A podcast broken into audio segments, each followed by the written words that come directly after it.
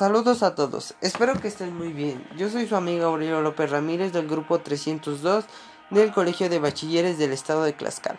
El día de hoy yo te hablaré sobre dos temas en especial, sobre cómo era su vida de los indígenas, la desigualdad que vivían en la Nueva España. Para comenzar, España pasaba por mucha tensión después de la conquista de Tenochtitlán en 13 de agosto de 1521, en donde inicia una nueva era, donde los españoles construyen una ciudad que se convertiría en el centro político y administrativo de la Nueva España.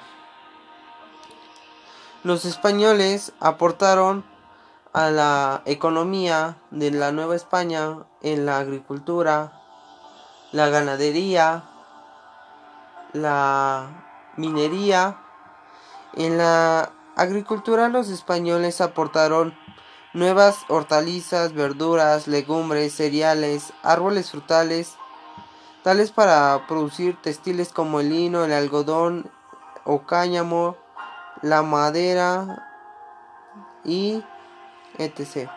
Y en animales, que es para la ganadería, aportaron, trajeron caballos, reses, mulas, ovejas, cabras, cerdos, aves de aves de corral como la gallina, el gallo, el guajolote, esos tipos de animales. Pero a pesar de que los españoles trajeron nuevas, podríamos decir nuevas legumbres o frutas, eh, lo que se sembraba en la Nueva España siguió conservando su, su origen, como es el maíz, el agave, etcétera. Para comenzar, había diferentes tipos de, de razas que se clasificaban. Por ejemplo, si se casaba un español con una indígena, sus hijos iban a ser mestizos. Si el español se casaba con una africana o la española se casaba con una africana, pues los hijos eran mulatos. O los criollos, que eran hijos de los españoles pero nacieron en Nueva América y los peninsulares, que eran pobladores de la Nueva España, pero nacidos en España. También había mm, otros tipos. Podríamos decir que los había nobles que tenían ciertos privilegios. Por ejemplo, no pagaban impuestos. Tenía, podían comprar ellos esclavos africanos. Tenían grandes casas. Tenían joyas traídas desde Europa había también el clero, que pues también tampoco no pagaban los impuestos. Y podrían, podrían ir a la, a la universidad.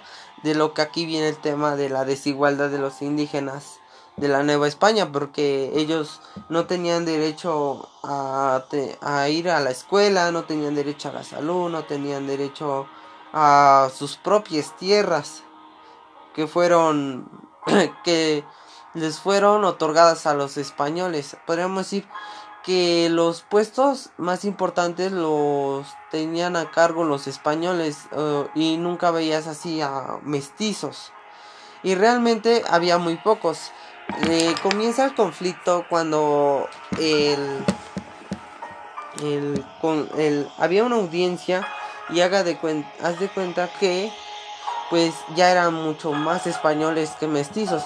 Entonces lo que hizo el pueblo pues se enojó, ¿no? En su sistema de gobierno tenía, había consejos de indias, casas de contratación de Sevilla, había un virrey que, bueno, el virrey podemos decir que el rey le otorgaba los derechos de las, de las tierras conquistadas, podríamos decir. En las audiencias y había gobernadores, había cabildo, o ayuntamientos.